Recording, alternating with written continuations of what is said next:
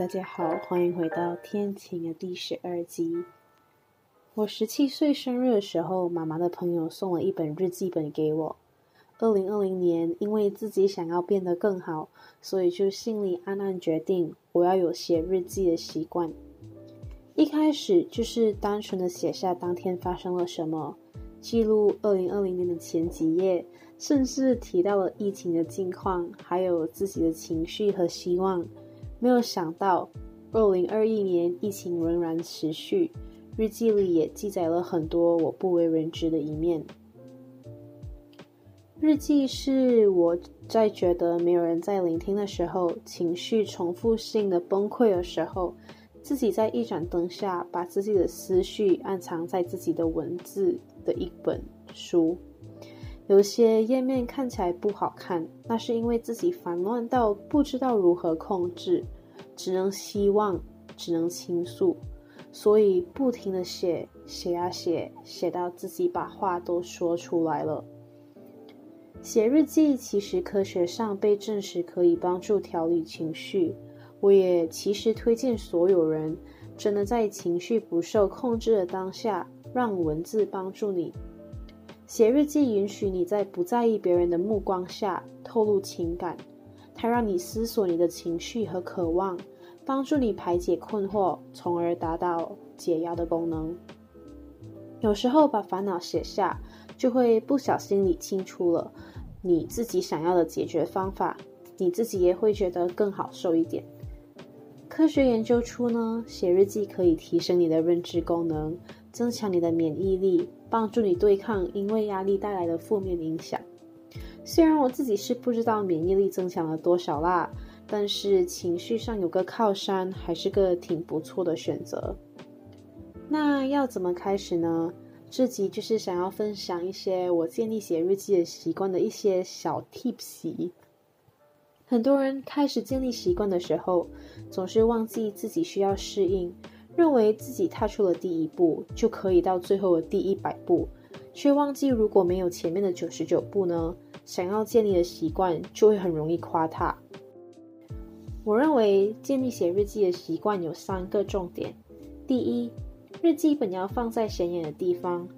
如果你买了日记本，然后放在离你房间很远的书橱内，我可以百分之九十九肯定你不会再拿出来了。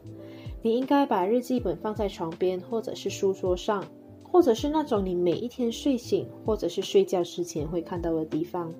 这样，你可以在你的生活中快速、简单的加入写日记的这个步骤。那如果你平常呢睡觉之前的最后一个行动是刷牙，那现在如果你想要建立这个习惯呢，你就在刷牙过后顺手把你。床边的日记本拿起来，然后写一些重点啊，然后再去睡觉。这样就简单的加入这个步骤，就比较容易建立你的习惯了。第二，慢慢开始，由小小的心事起步，开始写日记，也许会很困难，你不知道要写什么。一天里这么多时刻，到底哪些该写进去呢？你也会想，我的日记需不需要用颜色？需不需要特地装饰？如果你认为这些小动作可以帮助你沉入状态，那就可以花多点时间去弄。但是如果自己发现觉得好麻烦哦，那其实你只需要一支笔就可以开始写。记住，先从小步开始。你可以先从写下一天自己最开心的那个时刻就好，随心所欲，也许就是你最需要的。第三，相信自己，还有开始行动。很多人太想要一步登天，想要在短时间内做出像网络上的版本一样，会试图去复制，无意间的去做比较。如果发现自己做的日记不够别人好，或者是美，便不想要再继续了。其实真的不推荐这样哦。日记的主要功能呢，是给你一个用文字发泄的地方。美貌是主观的，所以做自己想要做的就好了。还有，你要开始行动。单纯计划还有想象怎么做是没有用的。也许你的第一步也就是写下文字，看似简单无作用，但就是这样的第一步是你建立习惯的重要奠基。所以，行动吧，开始写吧！你可以马上买一本日记本，然后开始写下你今天最开心的一刻。好了。重点就是，我非常推荐你写日记，尤其是最近在情绪上有困扰的人啊，或者是常常因为太情绪化而让自己生气、伤心、烦恼的人啊，写日记真的可以帮助你很多很多。